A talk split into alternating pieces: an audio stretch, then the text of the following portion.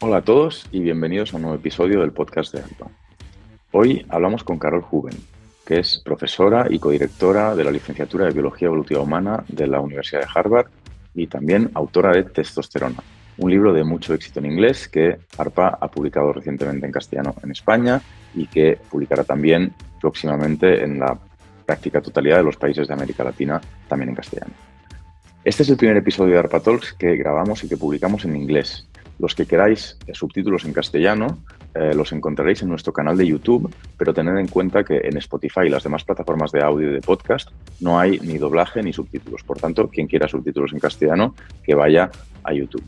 Y también es el primer episodio que eh, grabamos vía webcam.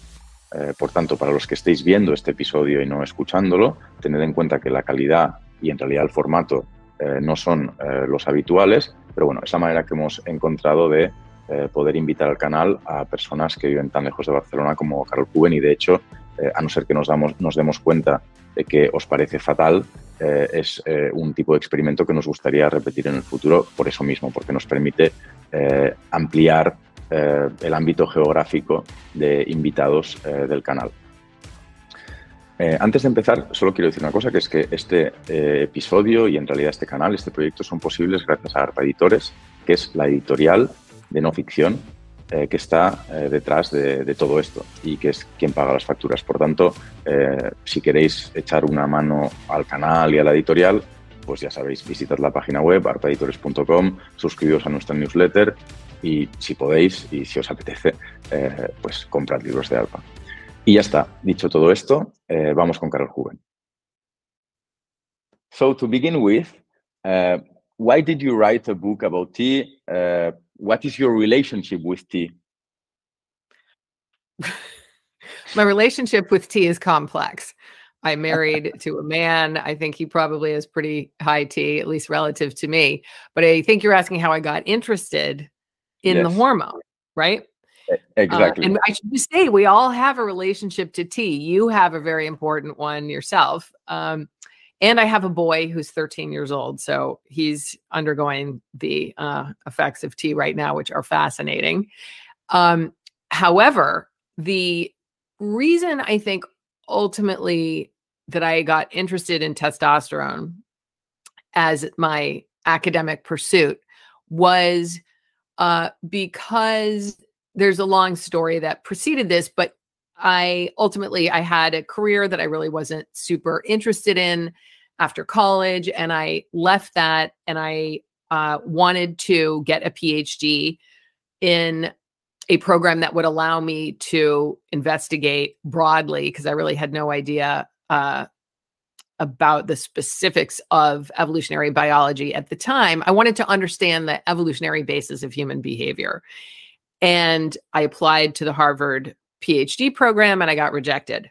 Uh, and that was for many reasons it's a very it's hard to get into the program and i didn't have any relevant field work experience so i did not give up i had basically already quit my job and i knew that this is what i wanted to do and i think i was in my late 20s at the time early 30s and i kind of pestered the guy i wanted to work with richard wrangham and he headed up a chimpanzee uh, still heads up a chimpanzee research site in Uganda. And he offered me a job out there. Uh, it was supposed to be a year, and I ended up coming back after eight months because there was a lot of violence uh, and upheaval in the uh, Western Uganda where I was. But so I lived in the jungle jungle for eight months, and every day hiked out and followed the chimps around.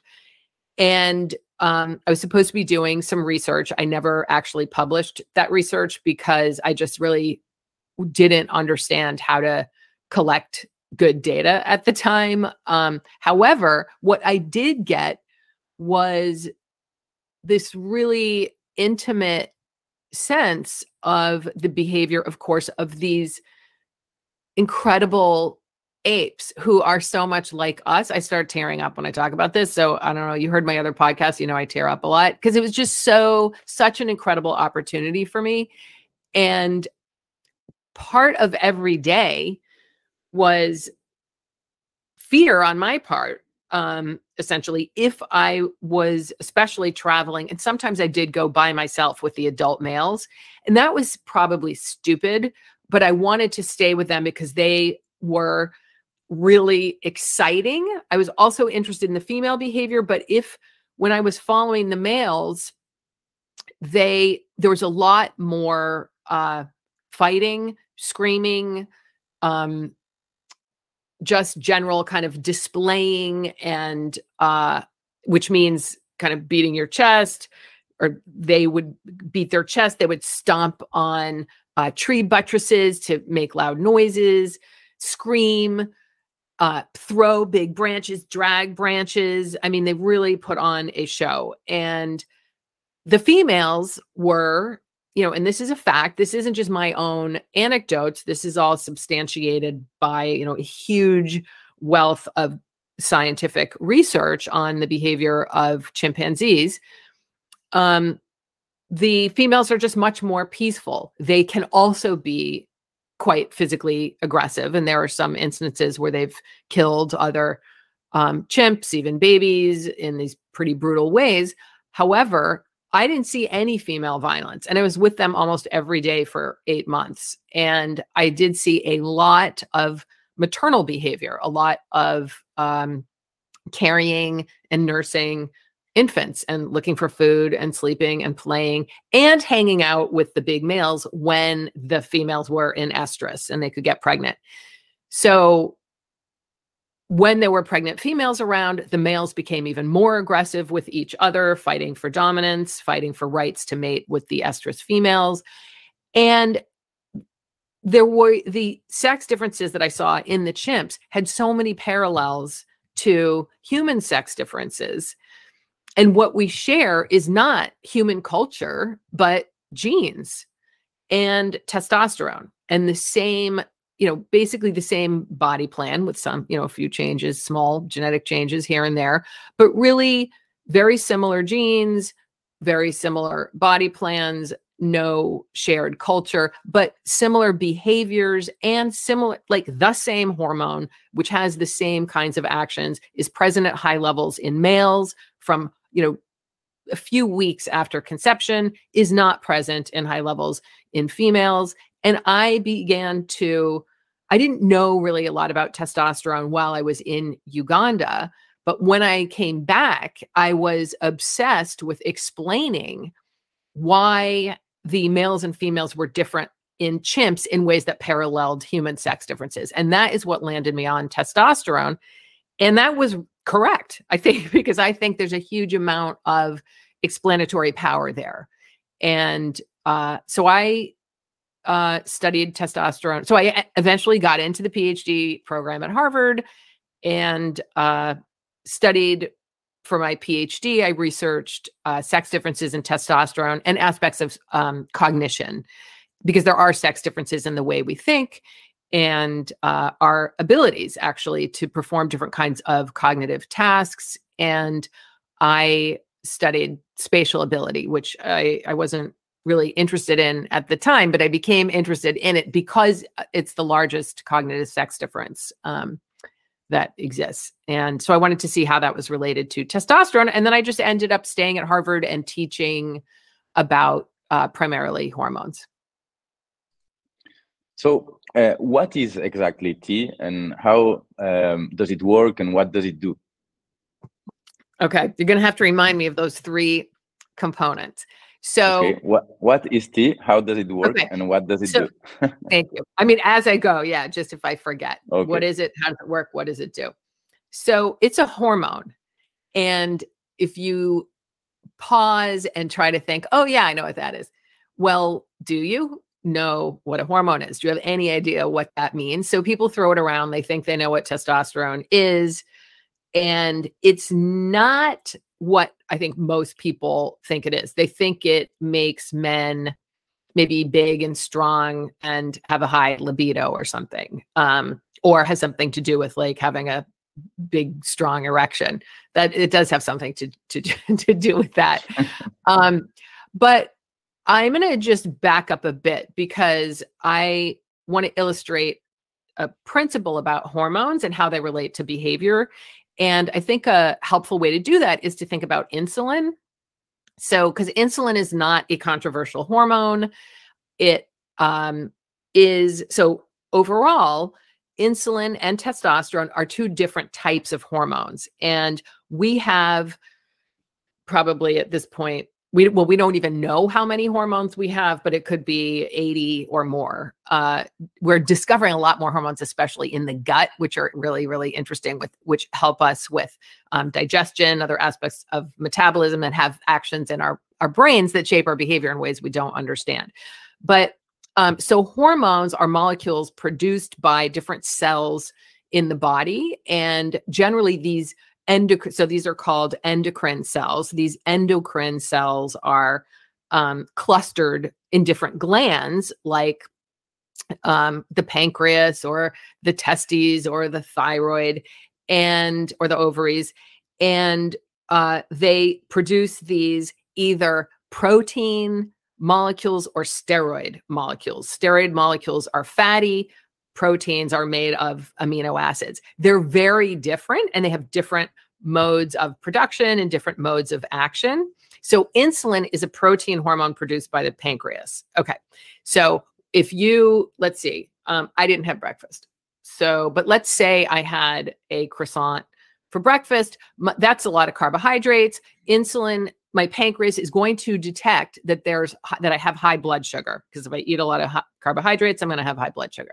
So the pancreas, um, there are cells in the pancreas that detect how much sugar is in the blood. They s- signal the pancreas to produce this hormone, this protein. It is released into the blood and it travels around the blood. So this is important because hormones are produced by these glands and they travel everywhere your blood goes. So steroid and protein hormones so that is the sex hormones, or I call them the reproductive hormones, and the protein hormones travel everywhere. They're in your body right now, in your brain, in your peripheral system, in, in the rest of your body. Is it accurate to say that hormones are messengers uh, of the body?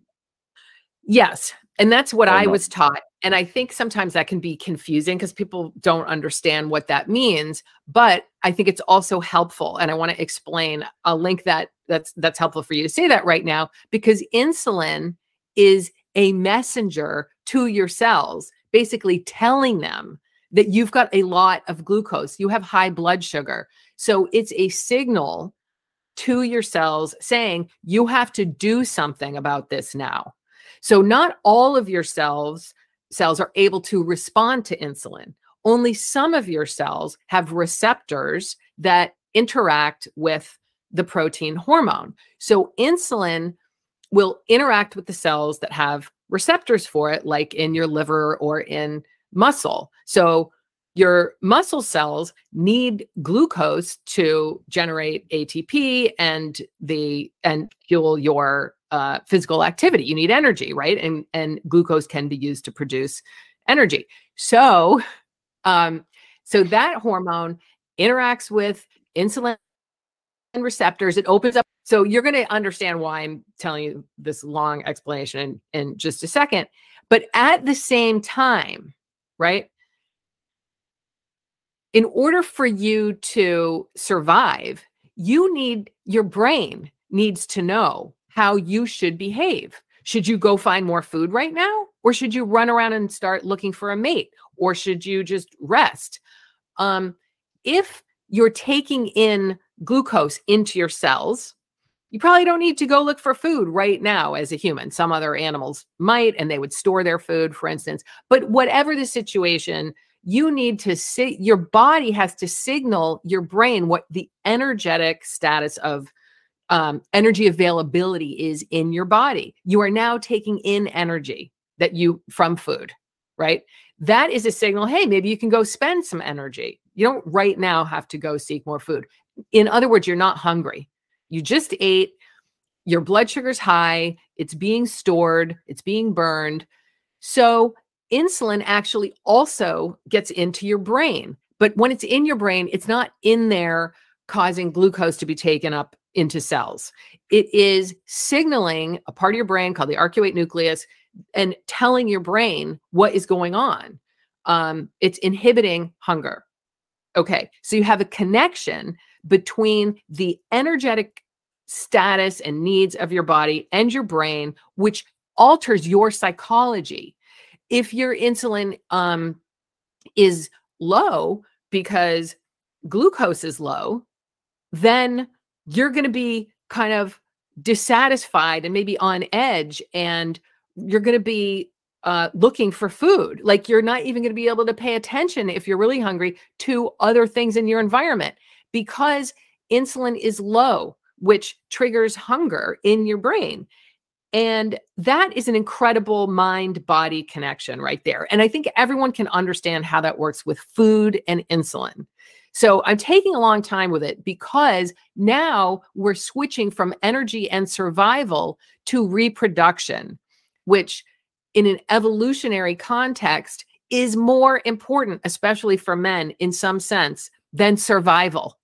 So you could you as a man, as a male animal, would be more apt to risk survival in order to reproduce because the goal from an evolutionary point of view is to leave as many copies of your genes in the next generation as possible and you could do that uh, in a shorter time than a female could do could you know you could maximize that's called maximize your reproductive success uh, w- by taking risks. So if we move some from kind of energy and survival to reproduction then we can start thinking about estrogen and testosterone as um, sort of setting the body up to reproduce and that have and there are very different needs there obviously for males and females but then signaling what is going on in the body to the brain to motivate different kinds of behaviors that are contingent upon the environment. Just like hunger is also contingent in many ways upon what is available in the environment externally and internally. If you're really sick maybe you're not going to be hungry. So, with testosterone, it is a steroid hormone primarily produced by the testes, but unlike insulin, which is produced, you know, from very early development, of course, uh, testosterone is produced at different life stages to develop and maintain and coordinate male reproductive physiology and behavior. And it's a steroid. So what that means is it also goes any all throughout the blood and interacts with receptors. Um, but instead of interacting with receptors at the cell surface, like steroid hormones do, uh, um, like protein hormones do, so protein hormones don't go inside the cell typically. Um, steroid hormones just go right through the cell membrane and they interact with DNA directly they interact with your genes and they can increase gene transcription. That means the rate at which proteins are essentially produced from the kind of genetic recipe, or they can decrease that rate. So, like you have a little stubble um, on your face there, that is because you have testosterone, which is converted into dihydrotestosterone, which gets into the cells in your skin and upregulates the proteins that help you produce um, face dark facial hair and has converted your little vellus follicles into terminal follicles during puberty. Okay. Um, so testosterone, it does something very similar to a hormone like insulin, except it's about maximizing reproduction. And that is converting the energy that you get from food that insulin helps to deal with using that energy and converting it into offspring as efficiently as possible. What do you have to do? You have to have a certain psychology, just like maybe you get hungry when um, you have low blood sugar. If you're making sperm, you're going to be um, have a high libido. And that's testosterone that ensures that you don't have a super high libido if you're not making sperm. If you're a little kid, you're not really hopefully interested in sex. Um, if you're sick and your uh, testicular function may be uh, down regulated, your testosterone might be down regulated. Maybe you're not thinking about sex when you're sick. Um, if if there are no fertile females around, that is also going to change uh, how testosterone shapes your behavior. So there are very complex relationships between the social environment, the ecological environment, your life stage, and what uh, how testosterone, which I should mention, controls sperm production and gets that going in puberty. Um, but it's also going into the brain and trying to uh, basically coordinate your reproductive behaviors with what's going on in your reproductive system. So, like insulin is coordinating what's going on with your energetic status, with your um, food seeking psychology and behavior. Testosterone is coordinating uh, reproductive function, including and really importantly, sperm production with the behaviors necessary to get the sperm to egg, essentially. Sorry, super long answer. and it's perfect. We have plenty of time. Uh, I will uh, ask afterwards about uh, the effects, or um, yeah, the effects of testosterone in uh, in human bodies uh, through the life of individuals. But before, I would like to talk about said sex difference in behavior uh, between men and women related to T, um, related to testosterone. So, what kind of differences exist in behavior between uh, men and women uh, related to T? What, what are so, the most important differences? Of course, there are plenty of them, and yeah. I can imagine after your answer that that's there's plenty to be said. But what are like the main differences related to to T, to levels of T? Yeah, I in humans, uh, we can't do the same kind of research in humans that we're we can do in non-human animals where we can manipulate genes and testosterone in males and females and see exactly what the effects are. And there we know that it's sex and aggression. That's it. Uh, those are the big ones. And sex and aggression. Um, sex and physical aggression.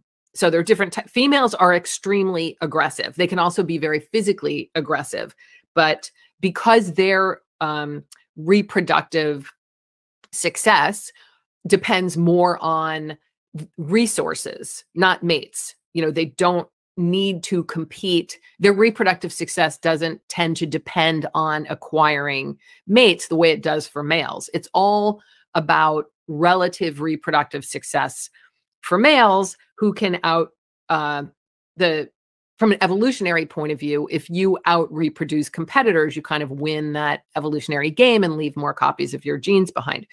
I just want to say humans are an exceptional we're exceptional uh, among mammals because in only five or or even um, a smaller percentage of mammals do the males have any investment in their offspring. So in humans, male contributions to offsprings are incredibly and to offspring um, that is incredibly important in increasing offspring survival and increasing so that increases your reproductive success you may be able to do better depending on who you are and your environment, sort of competing on the open market for mates. But there's a balance for men where investment in offspring is really important. And that tends to reduce competition in human and men.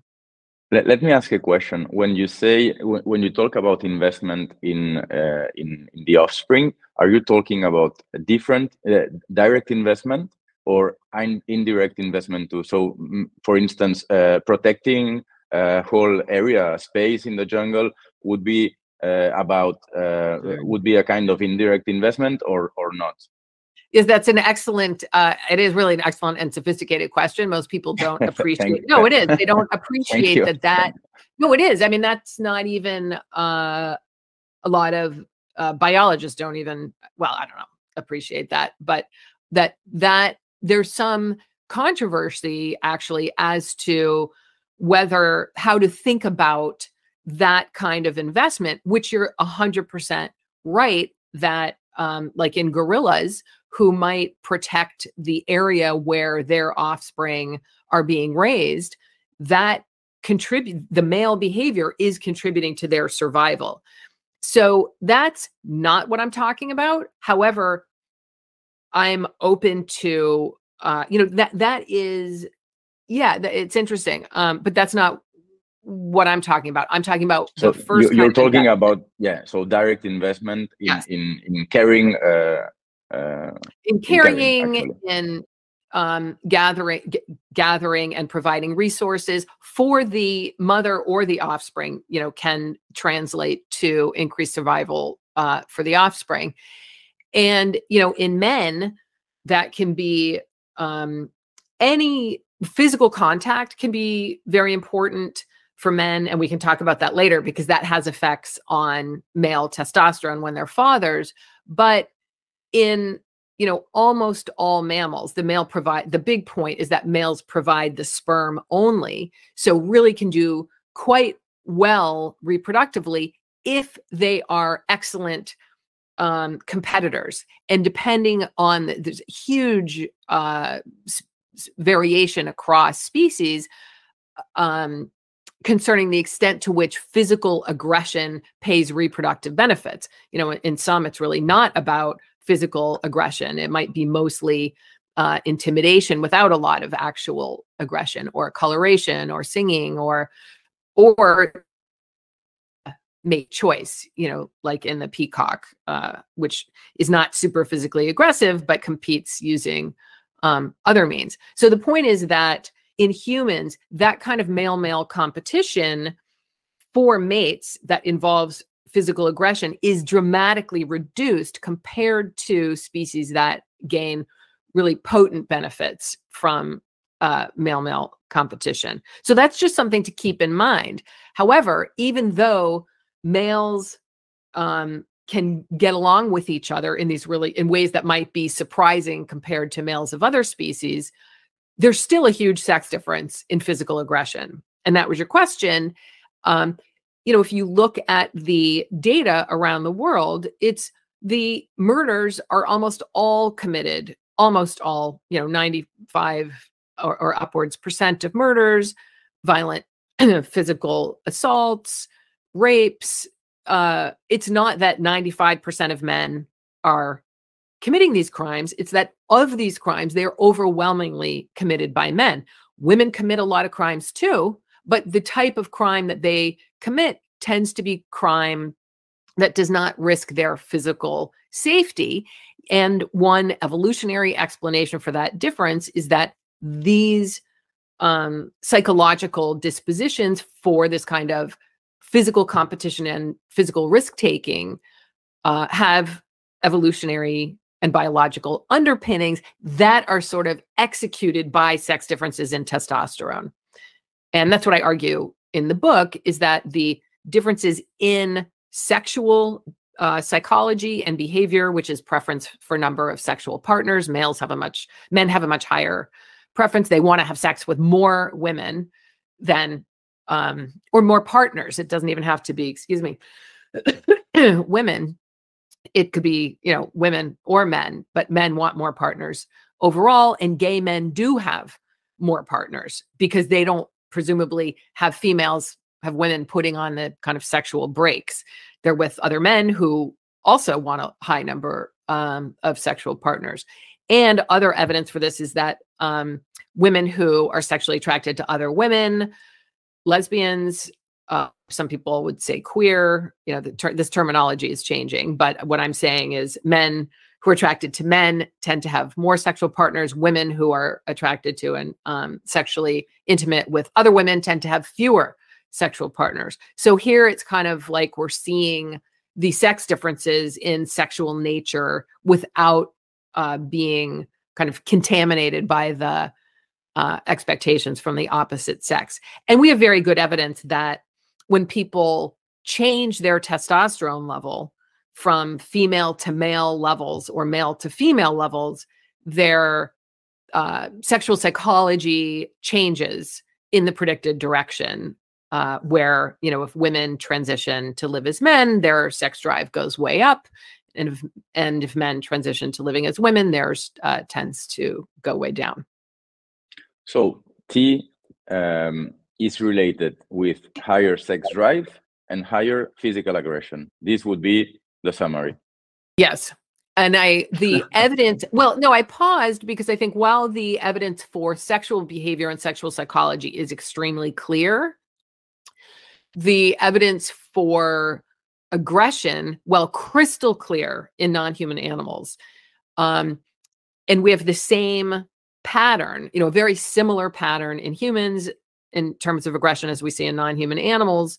We don't have the same kind of direct evidence that we do with um, changing testosterone levels and changing sex uh, What, psychology. what do you mean? And so we don't what first of all most men are not physically aggressive so it is difficult to assess changes in physical aggression especially especially extreme physical aggression given that the number of men who are routinely physically aggressive is extremely low. Uh, so that's one thing. What we do have is evidence from females who are exposed to high levels of testosterone in uterine development because that impacts the brain and is thought to masculinize the brain. Those girls are more aggressive uh, in terms of preferring like rough play like tackling uh, like boys love to tackle each other and wrestle as play girls who have unusually high testosterone in utero show much higher rates of that kind of preference for that kind of play as kids. Um, so, well, yeah, the evidence is not quite as strong for the uh, aggression link in humans. Although, you know, male aggression does go up at puberty, female aggression does not. Uh, I mean, I mean, more serious physical aggression. So we have correlational evidence, but we don't, you know, we can't, we don't have experimental evidence the way we have with um, sex and libido. Yeah. So uh, I, I had a question prepared that um, uh, has to do with uh, what we are talking about right now, which is where does evidence or proof come from in your field and how evidence is built? Um, maybe you can explain the different kinds of evidence of, or experiments that you run in biology and, or, and endoc- endocrinology to uh, come to conclusions. Yeah. So Uh, we so- sorry, let, let me say something. I ask this because uh, you know nowadays with COVID and uh, you know the kind of controversial, controversial scientific issues that we are living, um, many people uh, ask to themselves how scientific proof or evidence is built. So I think that uh, it it may be it may be interesting uh, to to take a ta- to, to take some time Yeah. to talk about this. yes, although it is tough here. Um Yeah, I imagine. it- it's a complex uh question because we can't do experiments. So what you would want to be able to do to definitively show that sex you can't um to show actually you can't do this. And even if you could you wouldn't be able to show it. To sh- if you wanted to show that the sex differences that i'm talking about are definitely due to sex differences in testosterone you would have to control the environment which we can do in animals and we cannot do in humans. The problem with drawing these very firm solid you know saying that we have this firm solid evidence in humans is that we do develop and live in this these highly highly gendered cultures. So you cannot tease apart the influence of biology and culture.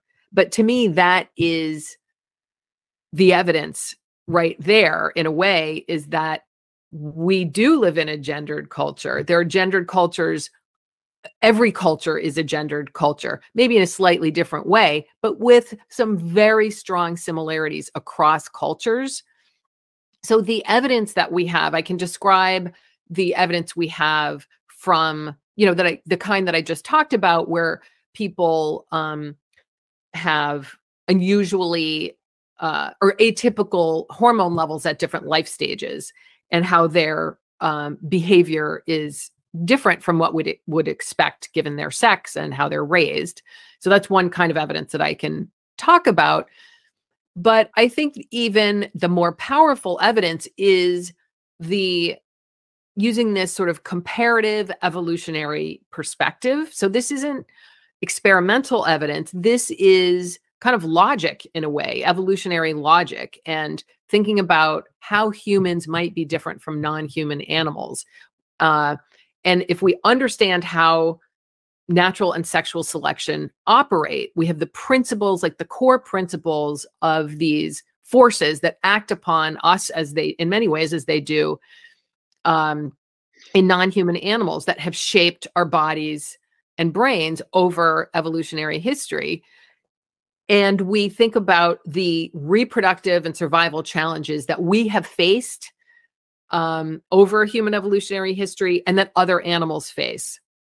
And there are so many parallels and connections and similarities in terms of male and female behavior and everything we know about what testosterone does, all the evidence that we do have in terms of blocking testosterone in adult men who may be undergoing treatment for prostate cancer. We know that their sex drive drops. We have some evidence also that they feel less angry or aggressive. We know that when females take testosterone, their sex drive um, goes up. We know that alterations in testosterone in the womb cha- can result in differences in behavior in the direction that you would predict. And all of the patterns that we observe um, kind of map onto what we would expect given evolutionary theory, sexual selection in particular, and patterns that we see in non human animals. The complexity comes in when we um, consider the power of human culture in shaping behavior, which is immense.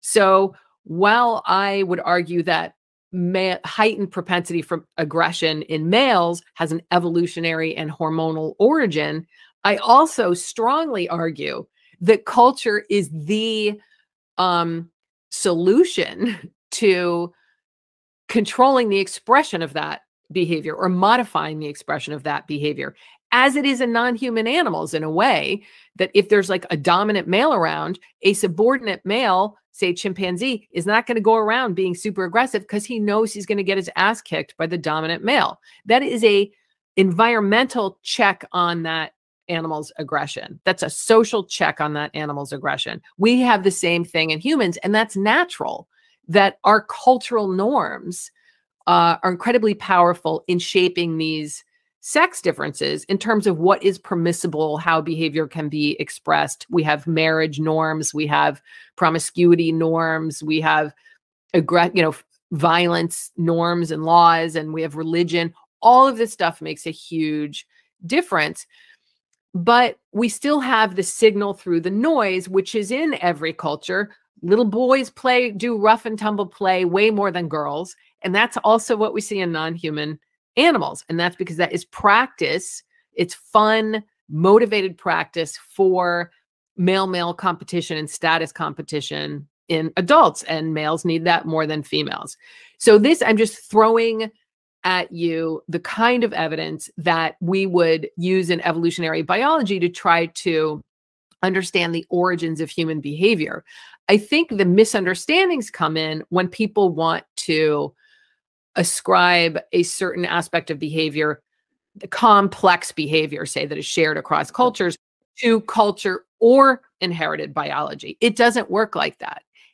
Is gendered behavior, it's expressed in a gendered environment, but that doesn't mean that it is a product solely of the environment or of culture. And it also doesn't mean it's a product solely of genes and hormones. It is heavily influenced by both.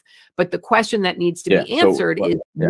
is why do we have that gendered these gendered cultures that share similar traits across cultures and with non-human animals? Why do we have these broad patterns of sex differences in the first place? And my view is that it's because we are animals who are subject to sexual selection and we share with these non-human animals testosterone and estrogen and sex differences in these hormones that direct the development of the body and the brain in ways that maximize reproductive success. And testosterone is what helps males do that. And they need different strategies on average than females do. So you are just warning against reductionism. Uh, yes in, in a way. And yeah so uh, the kind of evidence that you thought to to sum up uh, the, there would there would be like two big chunks of evidence. Uh, direct evidence uh, from evolutionary biology in animals, in other species, and then like smart experiments in uh, people, in humans, uh, messing with T and hormones um, that you can use to to extrapolate some kind of uh, con consequence or conclusion uh, to to the rest of uh, of the people. Sure. Yeah. I, there's natural. Right. no, you did. You're great. You're great. Um, there's, I would say, there's natural variation in um, exposure to these hormones.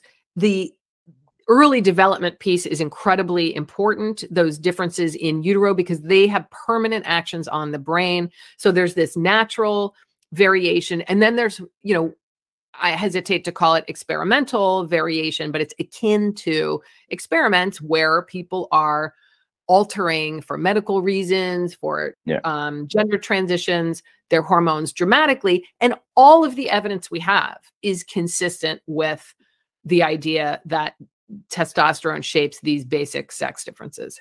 Okay, and uh, so I, I, I don't know if we will bore people, but I, I am really interested in uh, in in asking more questions about like you know biology. So in the beginning, uh, man and woman are the same, uh, like a fertilized egg, right?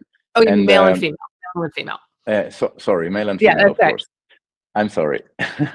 so what role does T play in sexual differentiation through uh, the life of uh, a person, you know, in pregnancy, in utero, uh, adolescence, parenthood, like uh, what, what are the li- the highlights uh, of uh, of the, the the effects of T in in in people? Yeah, there's no way this is boring. This is like the coolest thing. I mean, it's amazing because no, this is um like early in development say five weeks. Um, okay, I had a boy. I'm pregnant, and I got a tiny little nugget, not even a nugget, super small. Um, and five weeks along, he has a genital tubercle. Okay, just this little nub where his penis is now, basically. he won't, yeah, whatever. Um, and if I had a girl, she'd also have this little nub. And so there'd be like this little nub of skin that can be come essentially it's more complicated but the clitoris or the penis. It's the same structure. Um and there's like genital folds that can become either labia or scrotum. So you have these same structures that will go one way or the other depending on the presence of testosterone. Either it's there or it's not. And or um, or it's present at a, at the sort of male typical level, or maybe there's not quite enough to kind of develop typical male genitalia. Without it, the structures stay kind of like they are at the start. They just get a little bigger and develop, but they don't like change as dramatically as they do in a male. Okay, but now I'm going to back up so that happens a little further down the road in fetal development. The first thing that happens that is this is the big step. Uh, you have similar to having that little nub that can go either way, one structure that can go in the male or female direction. Um, it doesn't make you male or female, I should say. It's you can be a female, but you had a lot of testosterone and you end up with what looks like a penis. It's not actually a penis, but it looks like one. Okay, but how do you sort of get to be male or female? You can have a Y chromosome and end up as female, just FYI. And some animals don't even have sex chromosomes, and or they certainly don't have our sex chromosomes. Some have temperature dependent um, sex determination. So, um, but in mammals, the males have the Y chromosome, and the Y chromosome has a little gene on it, and that is the sex determining region of the Y chromosome. That little gene produces the protein SRY. That um, when that protein is expressed in the similar structures, which are undifferentiated gonads. So just like that tubercle can go either way, you have gonads that can go in the male or female direction. Sort of one one pair of gonads go either in the ovary direction or in the testes direction. And similarly, it's if there is no SRY gene and protein, they go in the female direction towards ovaries. And if SRY is present on the Y chromosome and it's um, being produced and it's being expressed in those gonadal cells, then testes develop. And if testes develop and they develop properly, then they start secreting testosterone. Then the testosterone goes to act on that little genital tubercle and the genital folds and the internal structures that most people are, are bored with. Um, then you go in the male direction, and male reproductive uh, structures and physiology will develop. So that's all happening really early um, in the first couple months in utero. And what's interesting is at the same time, um, that testosterone is being produced by the little fetal testes to uh, develop this reproductive capacity and these reproductive structures, it's also getting into the brain because it's a steroid. It just goes everywhere. It gets into the brain. And we know this 100% very clearly in non human animals. And we have indirect evidence, I would say, of this in humans from some of the um, situations I just described. But the hormone gets it, we know that it gets into the brain and we know it has actions in the brain early in development that are very much like what we see in male, uh, say, primates or rodents. Um, and that is it masculinizes the brain, meaning it alters neural development and pruning and um, sort of sets the stage permanently for male typical behavior that are necessary for male reproductive strategies, which means on average, again, um, kind of an increased physical risk taking is a big one. And we see that in kids. So we see these sex differences in kids all over the world. And the only way to explain the consistency of these sex differences is to understand that testosterone has already masculin- masculinized the brain in utero. And How these do are you- on how do you average. me- Yeah. How do you measure um, risk taking? In kids, Yes. Yeah risk taking is uh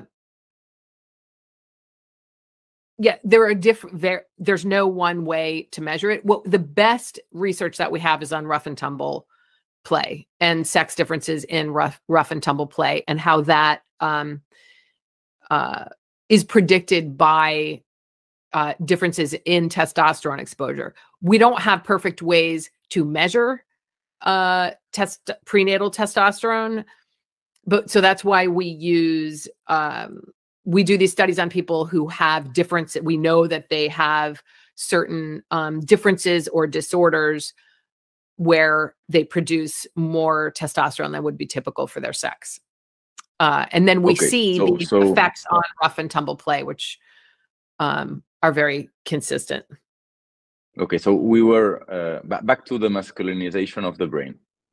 Yeah. Oh, um, so so that's just occurring in that stage one. We've got masculinization of the reproductive structures and the brain. Then we have testosterone goes up after birth in males in the first three months. There's like this mini puberty. It gets very high. People don't really know what that is all about. It seems like it's a second masculinization stage. It might have some sort of impact on penis growth. So people um, are very interested in that.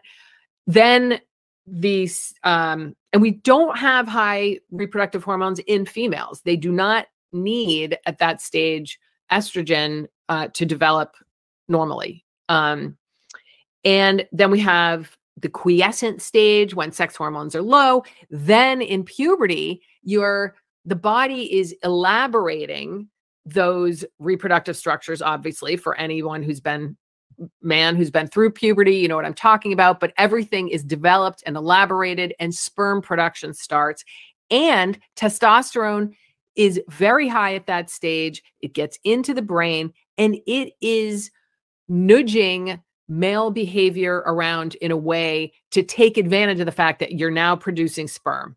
You the body wants you to use the sperm. Just like if you're taking in glucose, the body does want you to go spend some energy doing something adaptive. Um, and so there's a similar system happening where testosterone is working very hard to regulate your physical, coordinate all these huge changes in your body. So you're moving from childhood, slow childhood growth to this transitional period where so many different aspects of development and your physical self have to be and psychological self have to be coordinated. So a steroid hormone that can go everywhere, change how genes are expressed and have very long-term actions unlike neurotransmitters that have you know produced like that and have very quick actions so neurotransmitters these longer term changes that are you know can be permanent um, are due to steroid hormones. So there's that's what's happening in puberty is this development further development and then maintenance of reproductive function of sperm production and that's constantly being coordinated in the social environment. That's very very important that that's a hugely important piece of what testosterone is doing. Um, it's very helps individuals be very sensitive to their social environment in terms of social status especially for teenagers. It's not always about the sex. A lot of it is about status for for males and females and uh, that is expressed in very different ways. But at that stage for males it, this is a reproductive um, strategy. Achieving high social status you know, it's clear in non-human primates in a way it might not be as clear in humans. High status males do better reproductively. So we do have a psychology that is geared towards um, opportunities to increase status and to really being sensitive about where you are in the hierarchy in any given um, cultural environment, how possibly to you know, ascend that hierarchy, how to obtain resources. And I think it's a little, you know, it's later that the real uh, libido comes in. And that's kind of interesting. And so the competition there, and it plays out in our environment in ways that are different in than obviously in our ancestral environment, but it's still like super competitive uh, environment, especially for males. There's a huge interest in sports and doing well in sports and watching sports and talking about sports and, um, for instance, and I think that's really interesting. So, w- females are also super competitive and interested in sports, and um, but there are some important differences in the kinds of sports, the level of uh, physical risk that is involved in a particular sport, and um, yeah so that's what's going on at puberty sorry and um there are also permanent change neural changes that testosterone appears to and this is research that's really exciting but um it's thought that this is a sort of second uh organizational period. The the utero the development in utero is called the organizational period as far as setting down kind of the um, stage the neural stage for adult development sorry, the neural stage for reproductive behavior in adulthood. And the idea is that in puberty, the testosterone is responding to the environment in a way to um, affect neural development at that stage in a way that's responsive to your history and your environment and your condition. And um, I think I just lost my train.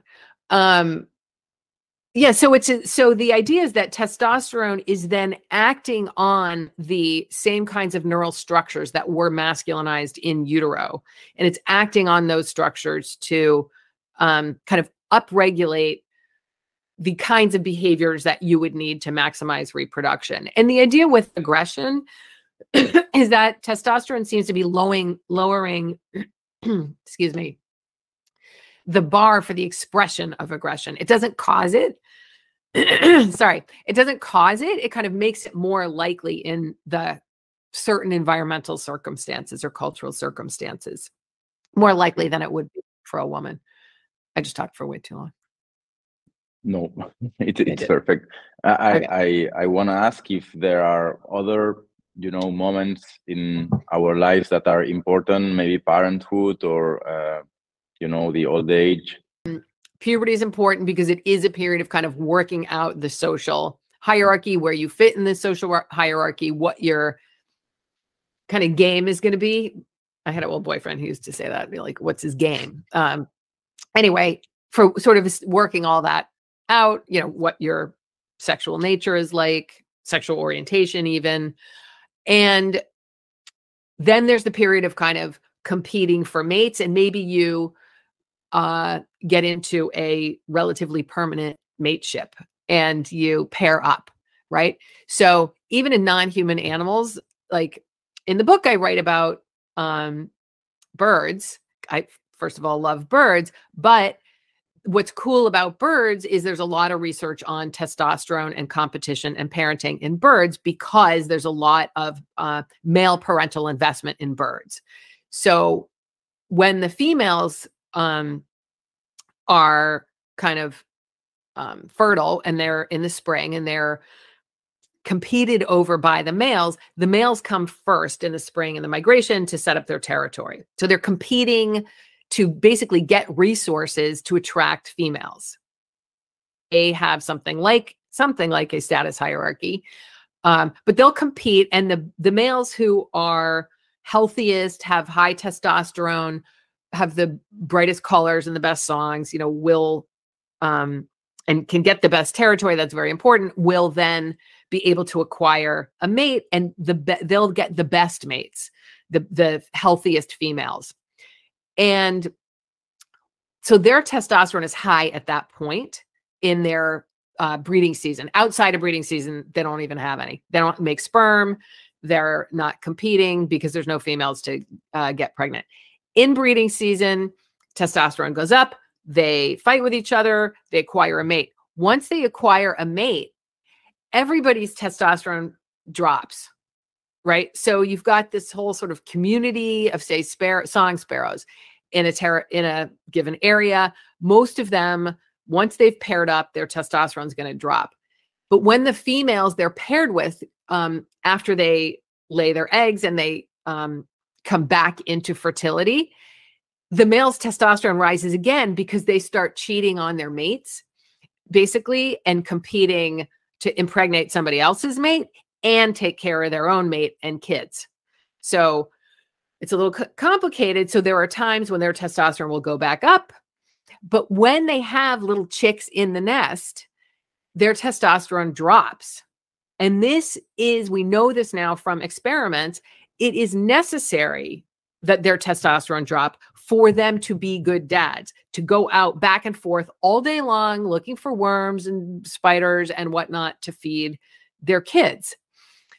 And if testosterone is raised when they're supposed to be taking care of their kids and devoted to their partner and being a good dad, etc., if you raise testosterone, they neglect their kids and just go trying to pick fights with other males and find, you know, defend territory and find mates. But their kids die. So it's not a good reproductive strategy to just have high testosterone all the time if you're a member of a species where male investment in your kids increases your reproductive success.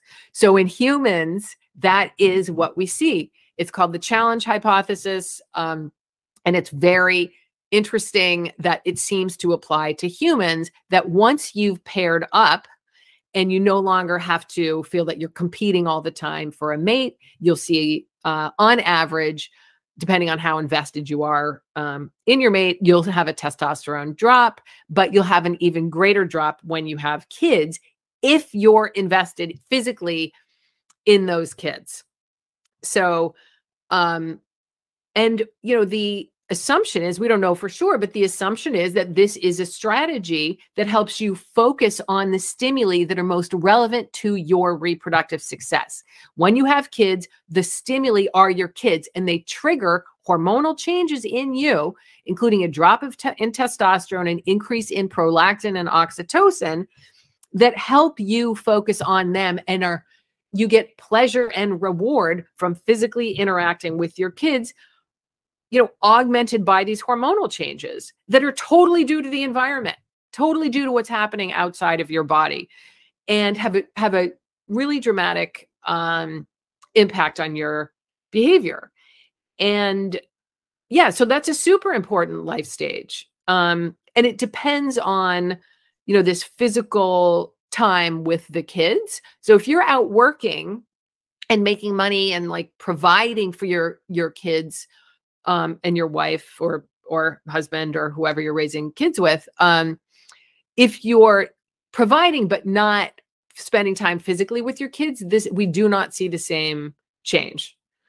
Um, so it's a very interesting reproductive strategy, and it really shows how profound an impact the external environment is on your endocrine system. It's not just your endocrine system um, imposing or influencing behavior in a vacuum. The, the social environment's incredibly important. Before you you said twice, I think that there's uh, different brain differences in brains in female and male human brains. Yes. Yeah, Is but don't make so? me. And and I, I, as far as I know, uh, an expert can, um, you know, like um, recognize Expert a computer. fem- Expert computer. an expert computer. okay, Expert can computer program. No, seriously, it's very hard. Yes, maybe a, a human can, but that's not as accurate as the computer program can do it. Can sex a brain. I think it's like 90%. I'm not sure what the percentage, 90, 95% accuracy, something like that. So you can sex a brain with a computer and a software but that does that does that mean something or not i mean uh, do we have Yeah. really different brains or do we have just you know like one square centimeter that is different and that uh, Yeah. makes a visual pattern that a computer recognizes and that's all Yeah. Yeah. So this is not I'm this is not my big area of expertise. I know something Okay. about this. I know something about testosterone. So we don't again have experiments so in humans. So we cannot say with certainty like we can in non-human animals that testosterone increases or de- decreases a uh, specific part of the brain in humans. We know that there are some sex differences in the brain in humans, but we cannot say that they're necessarily attributable to testosterone differences because we are, you know, living, we have different gendered experiences from birth, right? So that's very hard to make that claim. However, in non human animals, we know that the nature of the sex differences is that there are many, many small differences in the brain um, that are caused by testosterone exposure. So, one of the differences is in the way that neurons communicate with each other. There's something on on uh, neuron. So there are these structures. It, the, the details are not super important, but there are structures on neurons that called spines and shafts, and they affect how neurons commute with sorry communicate with neighboring neurons which is very important. So these are communication pathways in the brain and these are um extremely small structures on on on uh different cells. And we know for one thing that testosterone for instance affects um in a sex specific way the ratio of spines to shafts. And this actually makes a difference in how the neurons communicate. But this isn't a, good example, I think, because it's a very small, subtle difference, but it's widespread in the brain. So it's not something, as far as I understand, that you can just see. There is a structure that you can see uh, very easily that differs um, in non human animals, and that's called the sexually dimorphic nucleus of the preoptic area. And this is a really important um, part of the brain of the hypothalamus, um, which is uh, directly related to reproductive behavior, especially sexual behavior. And we know that uh, higher testosterone levels lead to a male typical, uh, it's called the SDN POA, lead to a male typical larger size by a lot. uh, in non-human animals. It depends on the species, but it sort of masculinizes, enlarges that structure. And without testosterone, you get a, a much smaller structure. And the size of the structure predicts male typical sexual behavior, which in rodents would be like the individual mounts instead of mounts as a the dominant sexual behavior instead of lordosis, which is sort of the receptive pose in rodents. And you can control that not just by um, uh, changing testosterone levels. We know that the way that testosterone is shaping sexual behavior is to a significant extent by modifying this neural structure. Humans have an analogous neural structure that also shows um, the same kind of sex difference, not as large of a sex difference, but a consistent sex difference. That's the um it's called the sexually dimorphic nucleus of the preoptic area. So we know that that is different between the sexes. It also differs in humans. It hasn't to my knowledge been um as clearly related to sexual behavior but that's again not an area that i know quite as much okay. about. Uh, I would like to talk about science and ideology and politics, but before, uh, let me ask another definition question. Um, what, according to modern biology, uh, how do we even define uh, male and female? Yeah, that's a really good question. That's a question a lot of people are asking right now. And what we want to remember is that this is not unique to humans. So I think when we think about humans and we talk about male and female, there's so many, there's so much cultural baggage that those terms are loaded with. It can be difficult to describe someone who might think of themselves as very feminine or they even think of themselves as a woman, but they have a male body, they're actually male. That can be, you know, hard to talk about for some people or hard to acknowledge. Um, so, so I want to take, just just just to make something clear. So to begin yeah. with, what you would say is that what what is male or female is the body. There's something like male and female bodies mm-hmm. according to modern biology. Are you well, but it's not just the body. So so in, it's not just the body because for all the reasons I just described, generally so male let's see yeah, yeah. i just want to we the, just the touch, body and behavior of course no, well, I, I, i'm sorry just, just yeah. uh, i'm sorry i'm sorry to interrupt. Uh, yeah. go, uh, no, go on and, and we'll see. we, will see if if, you, if we get to a clear uh, definition. Yes i would so like please, so let me start over. Let me start over. So male and female in organisms in sexually reproducing organisms the definition is uh, that the organism that produce there are two type there are two reproductive categories. This is what it is. There's two reproductive categories in nature.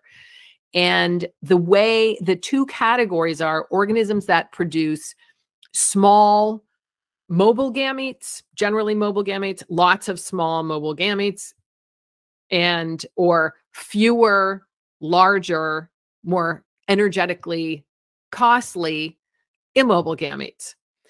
And there's you know i'm not i don't want to go into all the different kinds of organisms sexually reproducing organisms there are but there are no other reproductive categories have it's all about the gametes or the um, sort of design plan for the gametes. So the rest of the um, organism's development usually takes into account in a very strong way the types of gametes that it will be producing at say in more complex organisms sexual uh, maturity okay so um we call the organisms that produce the small gametes, which are sperm generally. Um, and let's we can just stick with mammals right now because that's easy. Um, the ones that produce sperm or designed to produce sperm, which means having testes or the sort of design plan to develop testes, because some, you know, things can go wrong, or there's you're going to have a little kid who doesn't produce sperm and people say well then that not person isn't male. It's really about the direction that the organism is developing in. Sperm equals male eggs equals female. That is a binary distinction everything else is on a spectrum the rest of the traits that are associated with being male or female are not binary. In fact, I'm not sure there's any other trait that is. So if we look at mammals, we we can look at humans. It's easy because even the sex chromosomes aren't binary. There's many different sex chromosome combinations that are not XX or XY that still yield a male or a female. Um, and there are many different types of genitalia, as I just described. That and that the genitalia development is on a spectrum. So it's not, you know, it's not true, and it's not even true that all males have high testosterone at puberty or have high testosterone in utero. There, all of that stuff, especially gender behavior, especially sort of feeling socially more like a woman or more like a man or more like a girl or more like a boy that you know is related to sex but there's a huge amount of wiggle room there for all of these physical and psychological and behavioral traits especially in humans. And i just want to say there are like in fish there's many fish that are sequential hermaphrodites that might start out female for instance producing female um, gametes and then transition later based on the social circumstances to male producing sperm. Um, there are simultaneous her- hermaphrodites like flatworms. They're producing eggs and sperm at the same time so but the point is there's still only male and female. There's di- just different ways of getting there and uh, there's no other gamete besides basically ultimately sperm and eggs so that's why we have male and female. So if you believe in the theory of evolution and in the importance of reproduction to uh, mix our dnas um, biology observes that there are two kinds of gametes across yeah. all species or, or all sexual reproductive species and uh, calls uh, one kind of gamete uh, the male gamete and the other one the female gamete and organizes uh, organisms within species uh, around this this binary uh, yeah, in terms of body and behavior. Okay. Yep. So this would be like the the, the minimal uh, definition of male and female, and then the rest is on a spectrum. Could you explain, or develop what what a spectrum means? Does that mean that there's nothing uh, real about males and females uh, but gametes, or does that mean that simply we have to understand that uh, there's a, there's a spectrum and and therefore uh, you cannot uh, think uh, in binary terms, but uh, more in spectrum terms. I do not know how to say yeah. this better than this. Okay, no, this is great. So I am married to a philosopher who has recently, or in the last few years, gotten into sex and gender, and it's been extremely helpful to interact with a philosopher about these questions. And I, um, there's no firm answer to, to I don't think your question, but I think what is helpful is I have I did dive into a little bit this idea that of essentialism because this comes up in my area a lot especially as as a criticism to the kind of ideas that I am arguing for that I am essentializing sex. And I guess I do essentialize sex by uh because I do believe that the one essential property that a female needs to have is the design plan to produce eggs. The one essential property that a male must have is a design plan to produce sperm.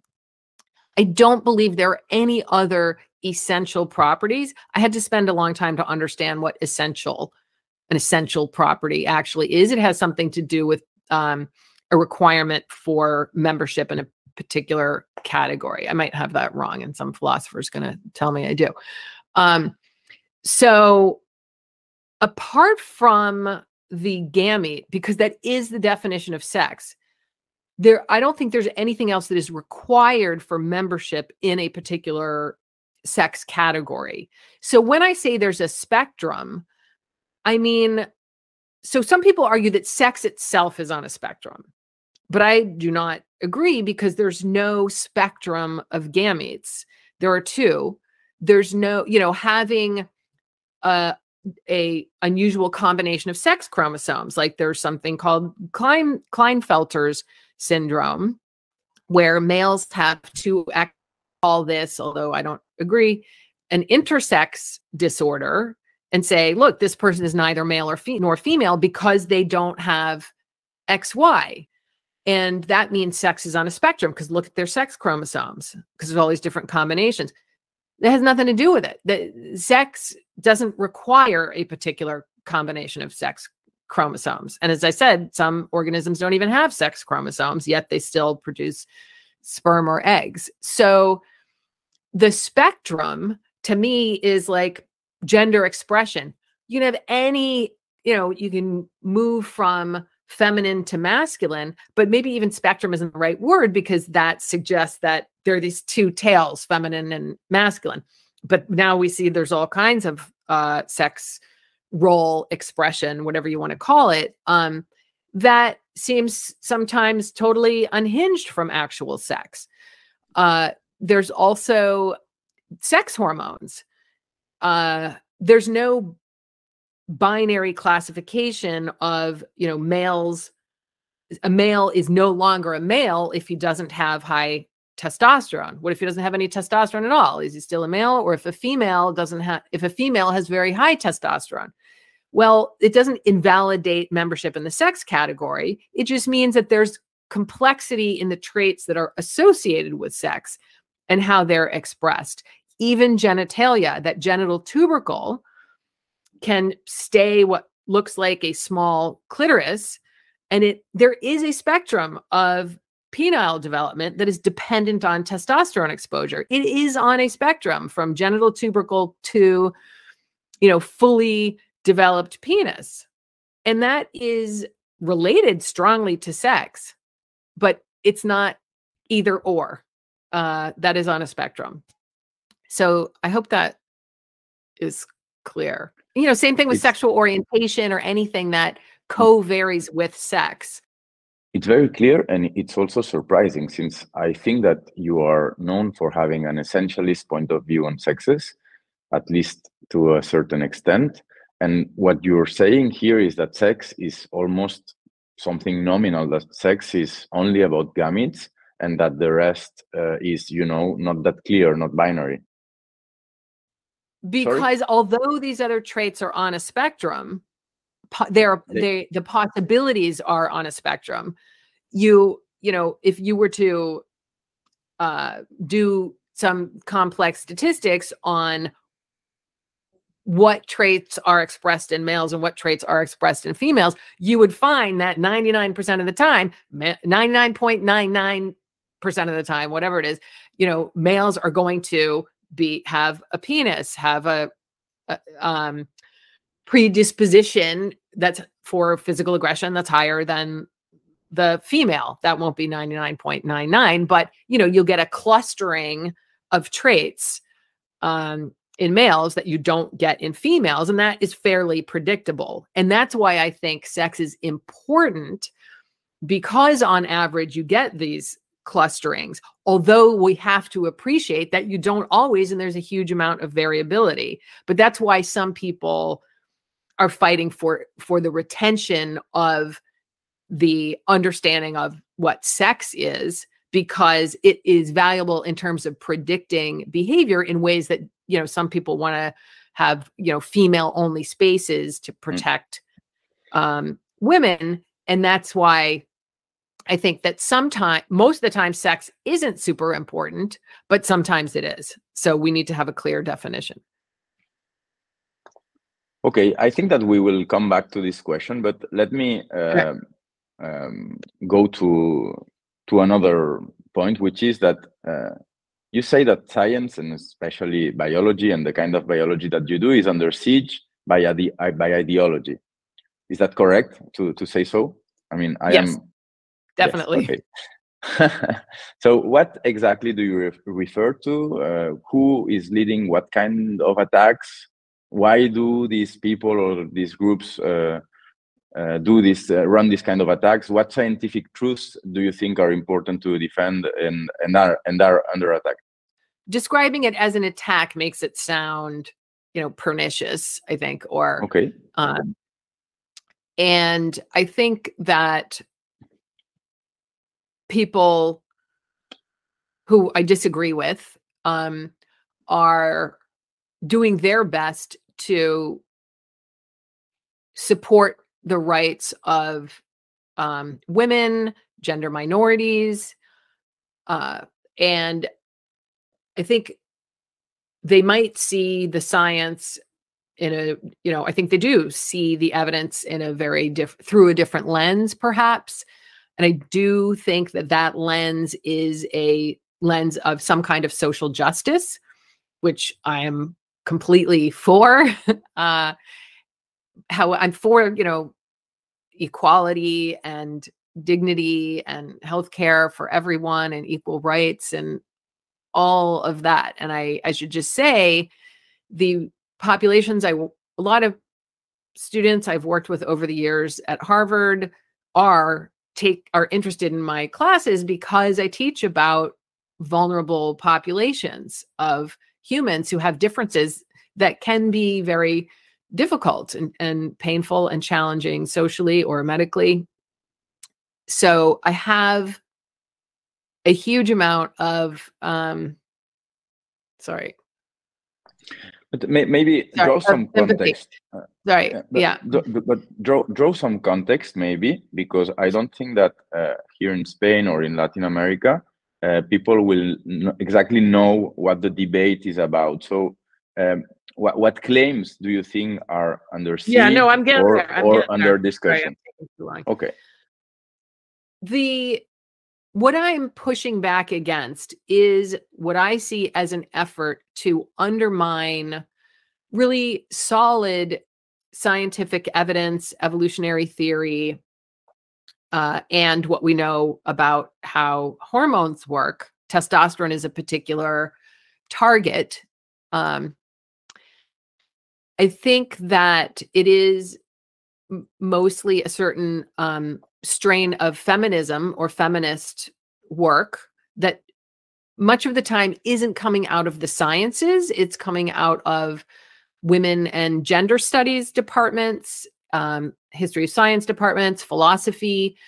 There is an effort to i think undermine the kind of science that i'm talking about because it can be seen as interfering with uh, say uh, women's rights or female equality or um, even uh, transgender rights. So it's the idea that talking about male and female somehow is damaging to transgender rights or talking about testosterone and what it does in men is somehow damaging to women's rights or that I'm interacting with Cordelia Fine right now, who is a scholar in uh, Australia, who says that this kind of talk squashes the hopes for sex equality, talking about the power of testosterone. And I totally disagree. I think the way to achieve equality, the way to achieve human rights, the way to achieve rights and dignity for transgender people is to be honest about the science, to do good science, to debate openly the science, and to understand how we work and understand how society works, understand our bodies and our influences. And that, to me, is the best way to move the world in a direction that we want to go. And biology is not destiny.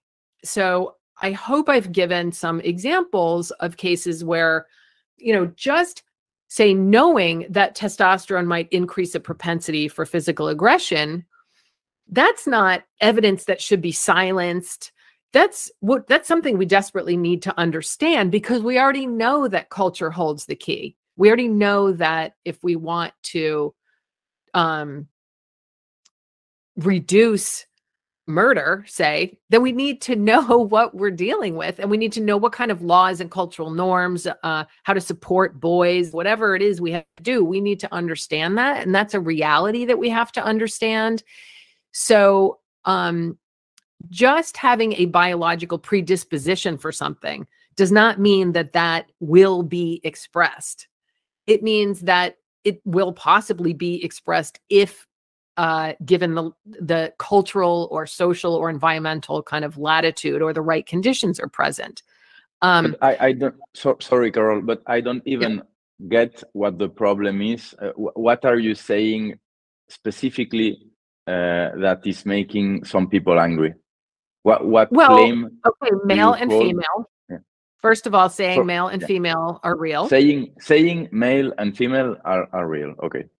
Yes, that is one thing that is people have had a very hard time with. And the other thing is just my everything that I've said during this interview, um, which is that I think the sexes are different, not just because of culture, but in a very important way because of biology, particularly testosterone. That for many people is threatening because to them, it suggests that um, there's nothing we can do to change these uh, cultural norms, to change the way that gender is expressed within cultures. Because supposedly I'm saying that, look, this is in your genes, so there's nothing we can do. A, it's good because it's natural. B, we're stuck with it. Whatever it is, we're stuck with it. But both of those things are wrong. Just because something is natural does not mean it's good. It just means it is. We figure out what we want to do with it. And the second thing is no, we're not stuck with anything. Like, I mean, maternal behavior, maternal instinct is real. That's in my genes. I hope that reasonable people can agree that maternal, uh, there was just an article in the New York Times, has a maternal instinct and that it is genetic in some sense. But that doesn't mean that anyone has to be a mom. It doesn't even mean that being a mom is good. It doesn't even mean that everyone is automatically who has a baby is just going to know how to take care of their baby in a certain way. It's a predisposition for a certain set of behaviors given the right, quote, right environmental circumstances. If you don't want to be a mom, you don't have to. If you don't want to get in a bar fight or kill anybody, you don't have to. If your culture doesn't allow you to rape, then rape is going to go way, way down. And we see this across cultures we know that there are huge differences in uh, mostly male behavior because it's mostly men who are committing these crimes but we can see that the expression of these you know say violent behaviors varies hugely by culture. So we're not stuck with anything. So the point is that me saying that sex is real that biology influences our brains and behavior, it influences sex differences.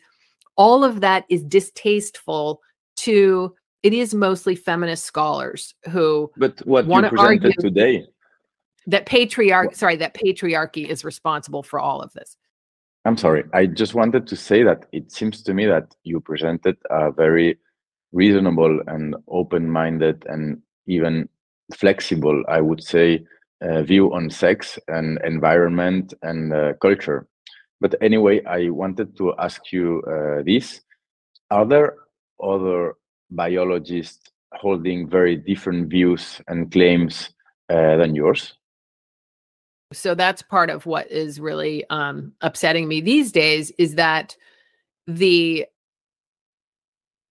journals in um, the the US anyway, the the top scientific journals are now requiring as a publishing standard, uh, at least Nature Human Behavior, for example, uh, is requiring that the research it publishes meets certain standards that basically are not scientific standards. They are social standards about whether or not the findings could potentially harm groups of people based on immutable characteristics such as sex, sexual orientation, race, and some other factors. So, like if I did a study and I found, as I did actually for my dissertation, that there are sex differences in cognition in and i my dissertation was on mental rotation ability and and everybody knows males way outperform females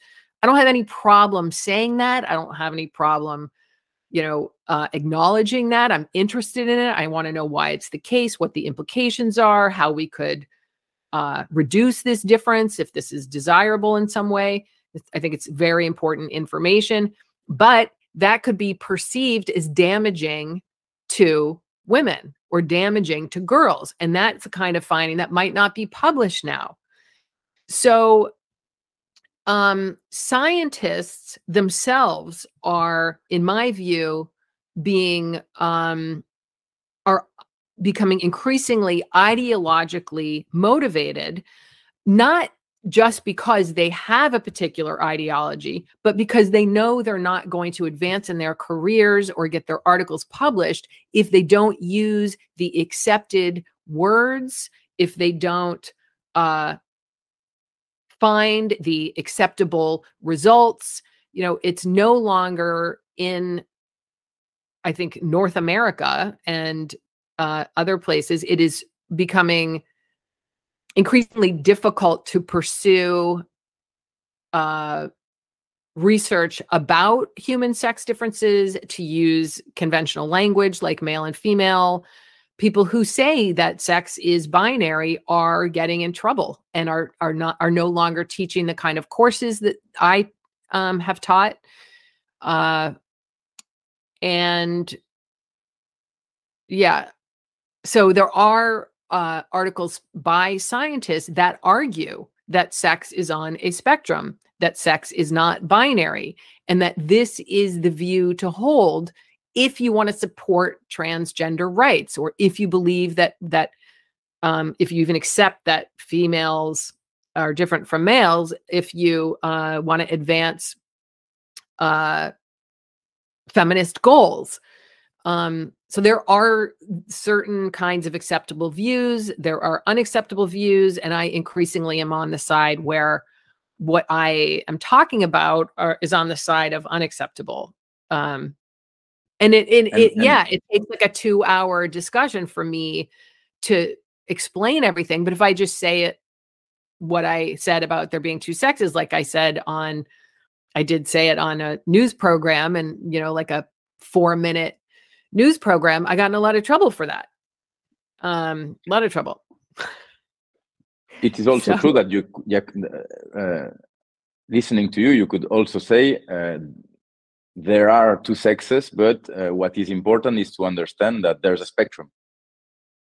I mean, it, it, it, it is logical. Is I don't think that is what's important uh, about humans about their behavior and their bodies. So yes, there is a spe- but like the, the say ge- spectrum of genitalia, it's super important for people who are different in some way and need to be understood and need to have medical support, need not to be stigmatized. That is super important and I'm very interested in that.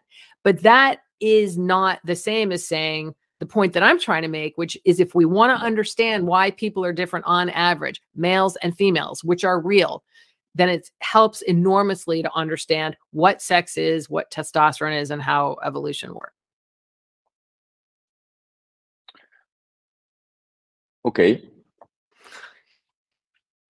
I have another question on this same topic, which is the following. Um, you don't really need to deny the biological existence of sex to somehow downsize its relevance in education, laws, etc. Because we we come from a history, right? With lots of discrimination. And if, as you say in your book, we are all made of the same stuff and we are so similar in so many ways, uh, we could uh, put less effort, uh, to say so, in dividing humanity into two clear blocks around the concept of, of sex. I mean, uh, you, you could argue that uh, what you do in biology and maybe make sense in biology and can inform also politics and you know the real world uh, you could argue that uh, it uh, it should be translated into other terms or into uh, yeah it, it could uh, you, you could say that uh, we could make less effort in dividing people into male and female or men and women Uh, regard uh, because of uh, the history that we have with with discrimination yeah so yes. my, my, question is so, very yeah. no, no I, I understand i think i understand what you're saying and i think it's about sex roles and expectations uh, for sex roles that are based on somebody's sex which are quite constraining for people so what i've been talking about are average sex differences patterns that are important to understand um, you know for one reason because male aggression is a is a big problem I mean, that's the main reason, you know, that to me, sex is important is that there are a lot of problems in the world. And of course, it's not just men or all men, but the kind of violence that I'm talking about is predominantly male uh, initiated. And that we need to understand. Why is that happening? and that is a also there's a threat to women that men don't face there that's a different kind of threat because we are smaller and weaker and and have the kids apart from that there are other issues that to me are less important but they're very important to some people like should male bodied people be allowed to participate in female sports in the female category in sports if they identify as female I don't really take a position on that because that's just not as important to me. But what is important is having the facts and allowing people to have their discussions and debate with the facts. That's why I'm very clear about saying this is female and this is male and they are different. And then you people go decide what you want to do about it. Now, what my actual personal belief is, is that we should open up gender categories and we should open up, as I think we are doing, what is um, culturally acceptable for males and females. Like if you, this is what like really very it's hard for me to talk about because um, there's a lot of suffering, especially by um, boys who are gender non-conforming, who are little boys who want to play with girls or um, play with dolls or are not interested in rough and tumble play because there are a lot of boys like that. Many of them will grow up to be gay, uh, which is interesting. A lot of um, gay men were gender nonconforming in that way as kids. And to me, that should just be totally fine because there's a lot of bullying and that it can be very, very painful and difficult, especially for little boys. But the same thing is also true, but it's not quite as bad for girls. They're not policed as much this way. But like I was kind of a tomboy um, but there are some girls who are very uh, masculine as kids or masculine as adults. They don't get bullied quite as much, but it's still painful.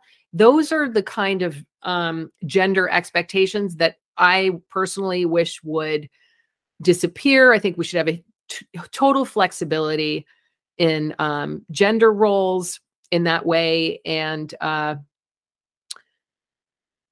yeah, sorry. Is that what you're asking? Yeah. Yes, totally. Yes. Okay. That's my view there. That is my personal view about all this. But then at the same time, that's, you know, what I'm saying is I think those expectations should be extremely flexible. I'm not saying it's wrong also for people to be traditionally masculine or feminine. I don't think there's necessarily anything wrong with that, but it's that okay we can have these traditional sex roles but we should also be totally open when people deviate from those traditional expectations. But at the same time sex can be important in like prisons. Do we let males into women's prisons if they identify as female? Do non-conforming does that mean that they're transgender? Like how do we understand sex? So that so for me the language and the facts are what i focus on and trying to make those to not dilute the language. If I'm not allowed to say what male and female is, or if people aren't allowed to describe that, I think it um, messes with power dynamics in the conversation, in the debates about these issues. Everybody should have access to the same facts and at least agree on the language, or we can't even contribute to the conversation about how we feel about these social and political issues. Let, let me ask you a personal question, if I may. Um, yeah. You have said that you have been the victim of uh, sexual assault. You have dedicated yeah. your entire professional life to teaching. You have worked with lots of uh, trans students and uh, people that uh, you have helped uh, with your knowledge. And you teach one of the highest rated courses, or you teach uh, one of the highest rated courses at Harvard. How do these kind of accusations of anti-feminism or transphobia that you you actually received in the US sit with you?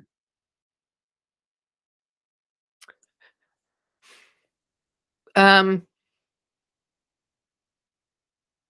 not not well. I mean, it's been awful, and um, it's just made me really sad to work really hard and care about these populations of people and thought think that I had supportive colleagues and friends and to have all that kind of crumble very quickly has been awful.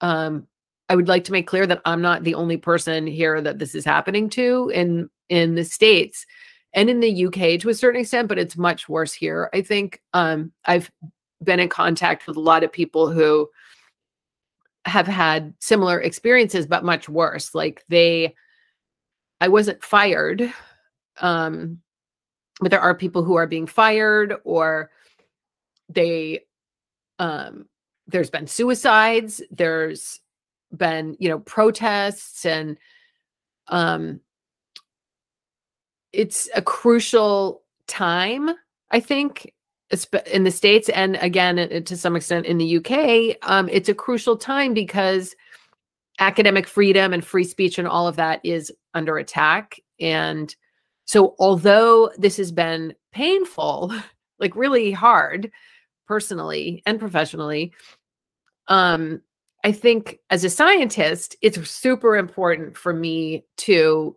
stand my ground and uh, as an educator, you know, where are we going if educators, and this is definitely happening. I have so many stories I could tell you.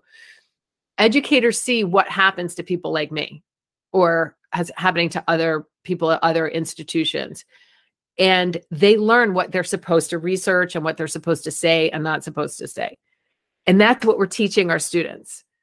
And it's a distortion of science and the scientific method. And we are closing off opportunities to learn about the world.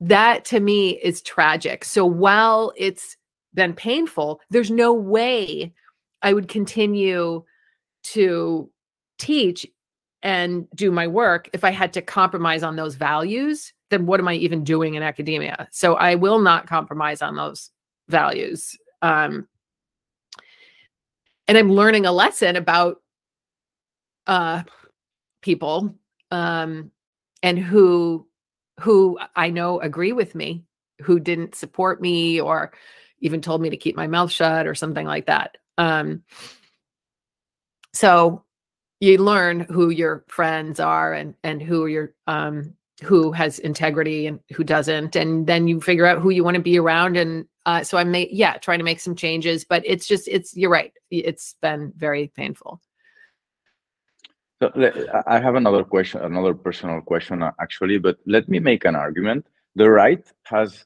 always used and manipulated in a way science to make politics and to justify all kinds of discrimination through centuries without generating uh, an epidermal reaction from the scientific community.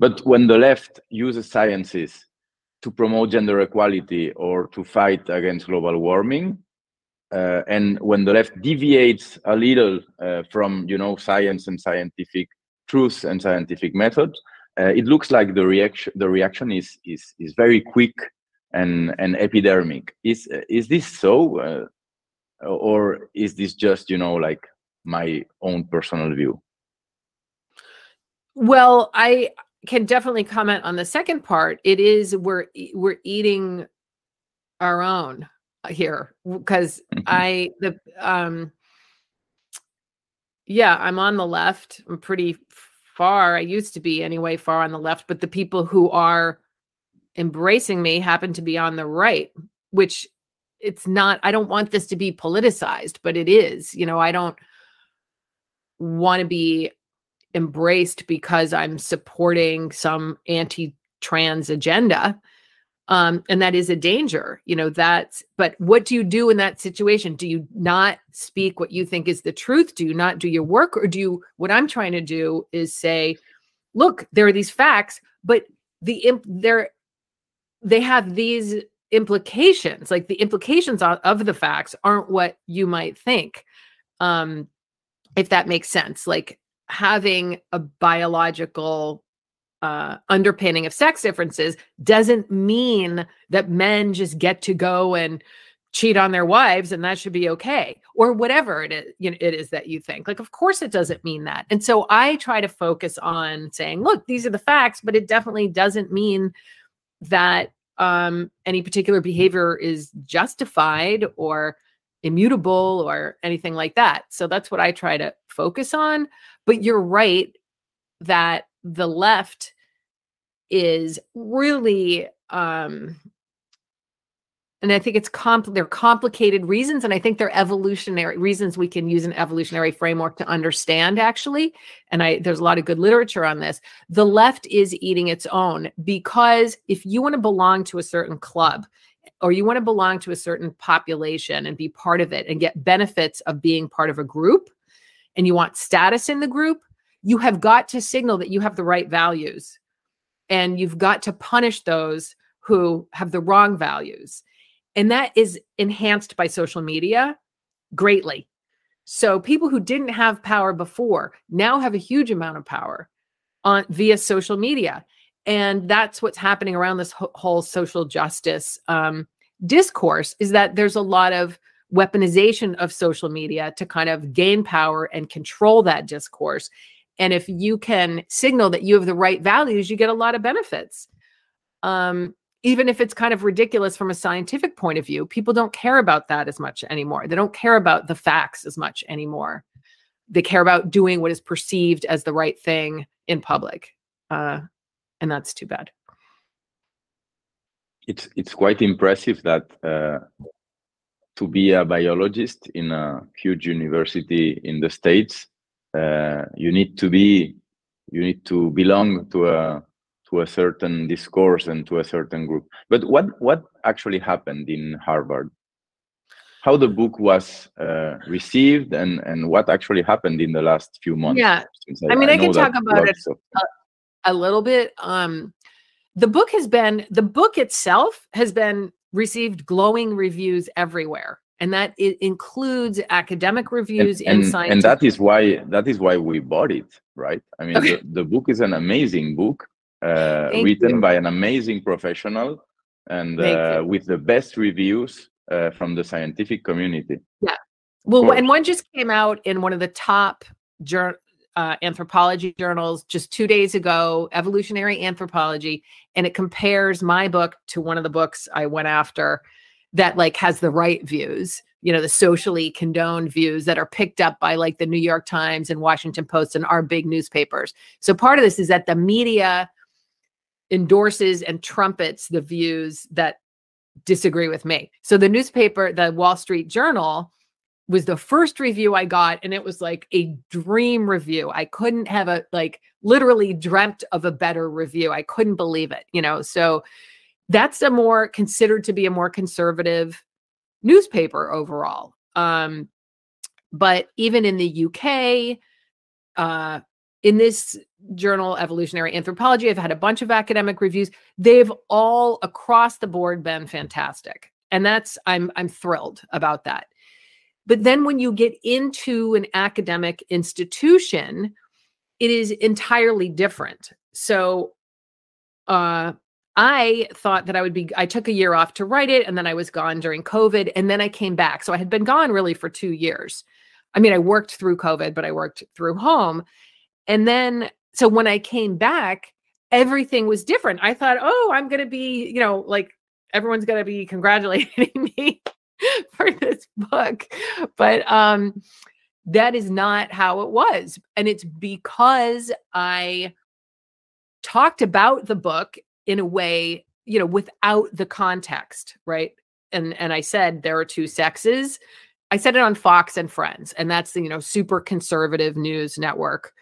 Um, and I said in a small segment, there are two sexes. There it's based on the gametes you produce. And then I said right away, but that doesn't have, you know, that doesn't really have anything to do with gender expression. We can accept everybody's, use everybody's pronouns. We can support everybody's gender identity and gender expression. I was like, these are the facts. And I said, these are the facts of nature. And this doesn't prevent us from treating anyone with respect. However, people went and quoted me on that and cut out the part where I said we can treat everyone with respect, blah, blah, and only quoted me as saying there's male and female. And then somebody in my own department who happened to be a graduate student, but she was the director of our, I don't know if you guys have this diversity, inclusion, and belonging. So in all the universities, there are these huge infrastructures where it's like 40% or something of the administration in universities. I think there's some huge percent of the administration is devoted to making sure students are not offended basically or feel comfortable we don't, we don't, safe. We don't have huge administrations in Spanish universities okay. for okay. this or for nothing else for that good. matter. Good. So you focus on research and teaching because that's not what we do here. We focus on making sure that the little vulnerable students are like carried from their homes into the university and never have to feel offended or like oh my god maybe doesn't god doesn't exist or something. Like what if that what if some professor says you know they don't believe in god? Or what if i say um spectrum and the student is non-binary? I don't know if you have non-binary but you know the student thinks they're neither male or female and calls themselves non-binary. And i i teach them that male and female are real and that's all there is. There's nothing intermediate. Now if that student is offended and they go complain then the teacher is going to feel oh maybe i shouldn't say that because i'm not going to be able to get tenure. Like that is what's happening here. So um so for me the graduate student went on to twitter and tw- she was the um, director of our diversity, inclusion, and belonging task force in the department. Most departments have, it's not just the university, it's each department has a group to make sure that people don't say offensive things, to make sure that we have equal representation for um, so uh, you can carry, identity you, groups.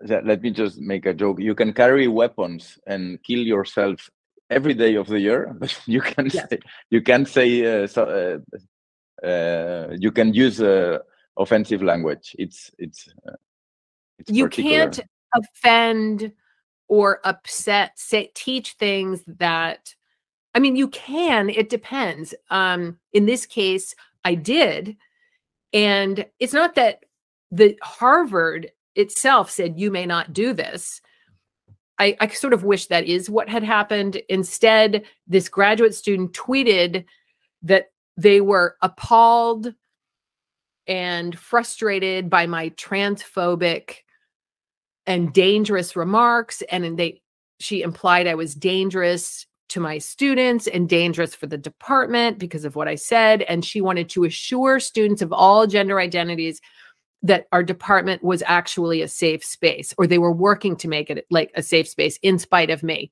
I direct the undergraduate, co direct the undergraduate program. I have done so for many, many years. I am responsible for the undergrads.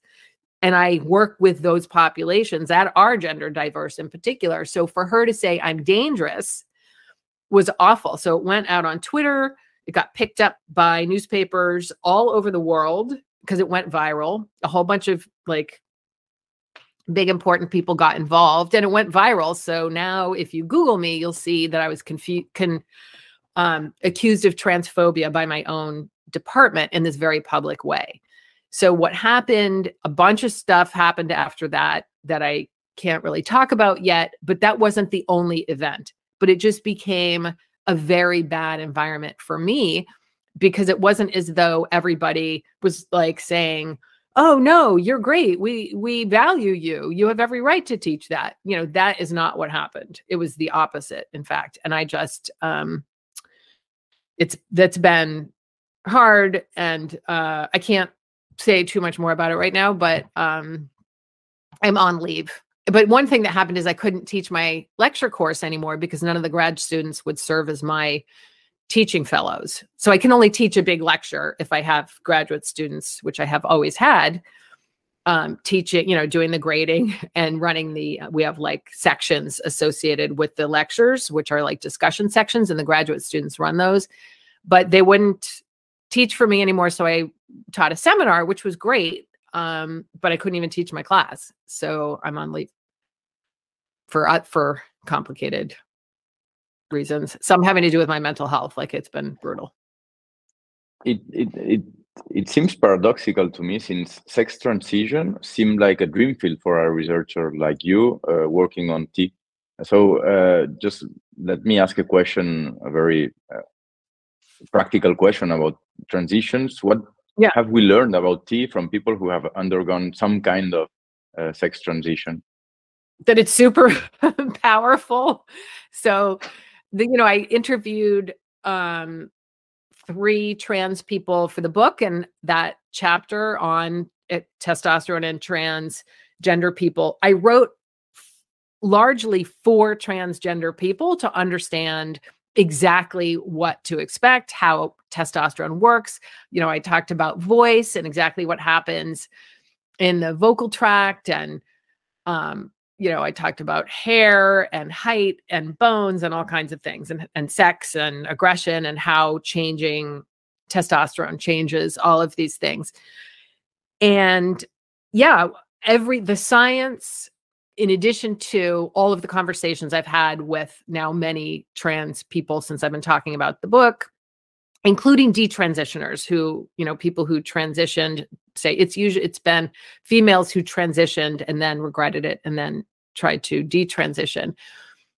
Um, and I talked to a non-binary um, teenager also for the book. And yeah, everything I've learned is that it's basically what you expect that females who take testosterone as part of a gender transition go through something like a male puberty and their sex drive typically goes up in a way that can be shocking to them uh, and overwhelming. And they're like, feel like, wow, this is what it's like for men. And that, then they say, have said, you know, I get it now. I had no idea.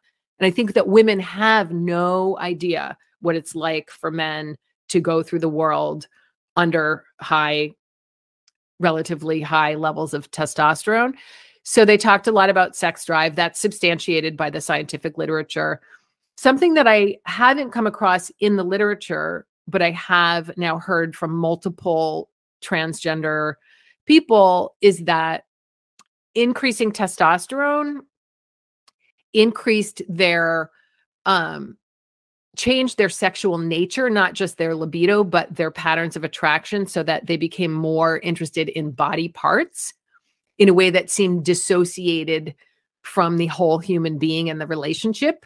So it's not that that wasn't part of their sexuality, like the relationship, the whole human that is a part of it, but that there was this whole additional part, which is obsession with boobs and butts and feet or whatever it was in a way that was like the person, the whole person was almost an obstacle to attaining access to the body, if that makes sense.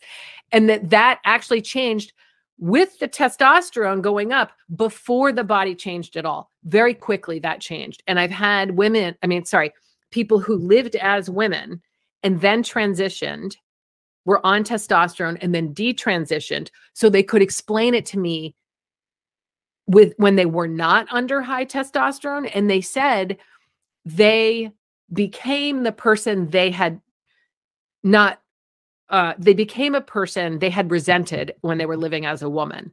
They didn't like men staring at their boobs or whatever. And they resented that. And then they started doing something like that um, after they transitioned. themselves. So I thought that was fascinating. In emotion, I should say emotion also changes, like access to a Mm. wide range of emotions seems to narrow. So hormonal therapies are important in transitions. Testosterone is very important in transitions from Yeah. female to male. Yes, yes. Thank you for saying that. how- Sorry? Yeah, thank you for saying that. I didn't set that stage properly.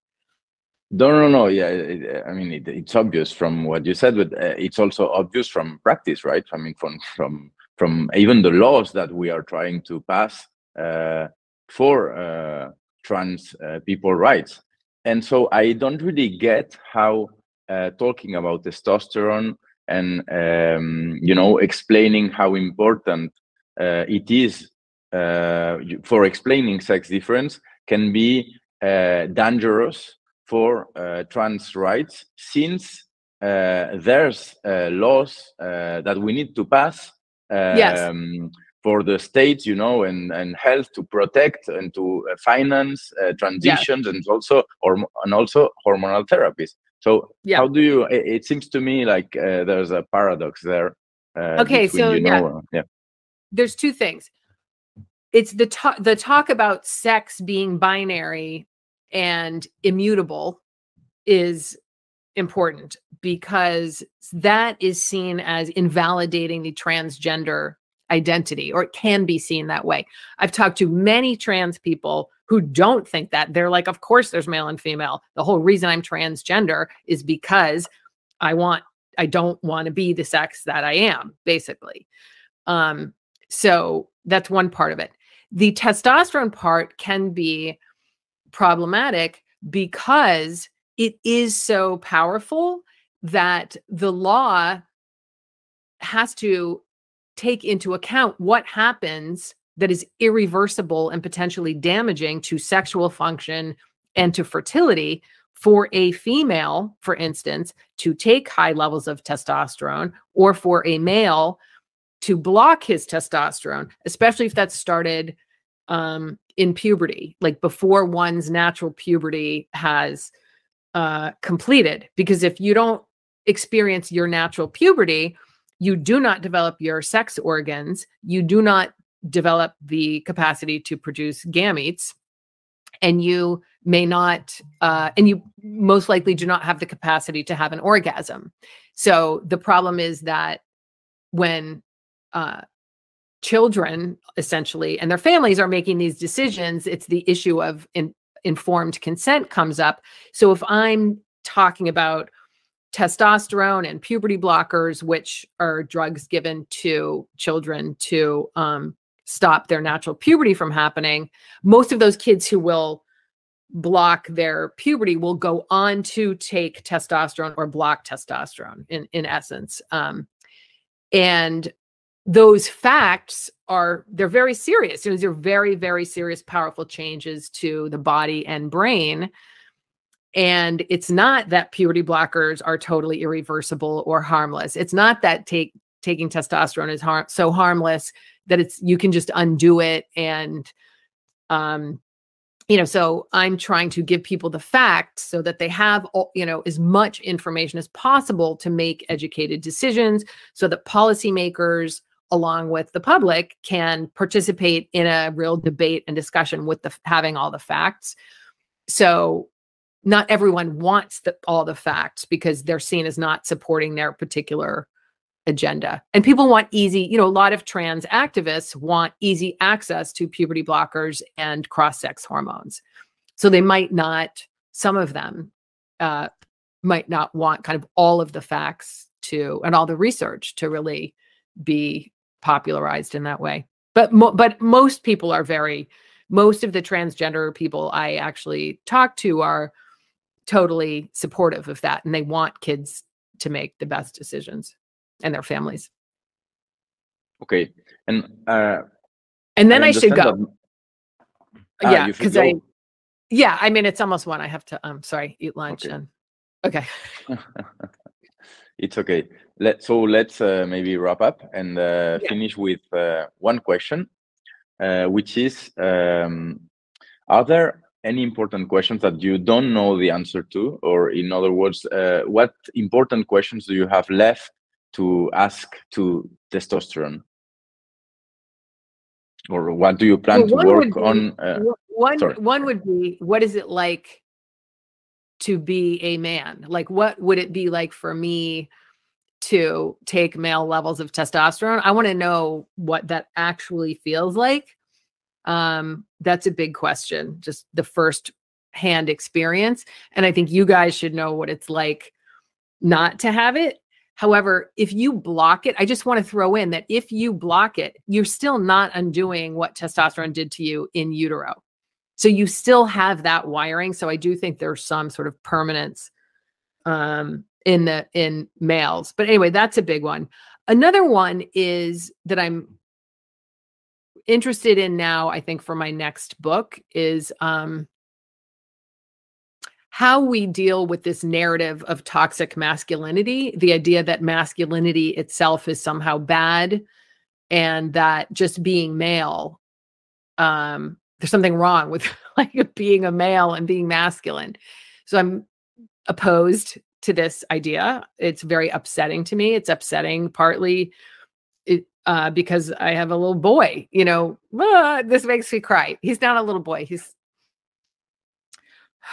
he's thir- he's 13 um but i really don't like the idea that he is g- the message that he's getting i don't know what it's like for you guys where you are but here there's definitely a message that there's something wrong with being masculine and uh i love masculine men myself like i you know and i've got uh i i know uh, yeah, I don't want to go into that, but that's my particular preference. I don't think there's anything wrong with it. I like that there's a complementarity to uh, a feminine nature and a masculine nature, and I don't want to do away with that. And I don't want to, um, I don't want to do with, away with that. But of course, I want there to be a lot of flexibility. So I guess the the question is, how do we support boys, um, and men even in with to sort of leverage the positive aspects of masculinity and reduce male violence without stigmatizing just being a man or being masculine because men are the ones who are fighting for the most part fighting our wars you know and and risking their lives not just in war but every day. There's good data on this. Women do it too but they typically risk their lives for their kids. Um men risk their lives for strangers in ways that women don't on average and there's that is good data and that's to me part of that physical risk taking and being masculine um and i want to sort of try to understand how to leverage that um those really positive aspects of masculinity. I want to get into more into the um what's going on in childhood and puberty and how that interacts with culture and how we can have men not feel ashamed of their desires and uh like I want to destigmatize all of that, I guess, and I don't know. I have to figure out how to do that. Okay. Well, thank you very much. Uh, we have Thank some you questions. so much. Thank you. thank you so much, and uh, and uh, I hope that you will write this book uh, quickly, and that we'll be able to to publish it too. Yes, do. Anyway, Carole, thank you, thank you very much. Thank you.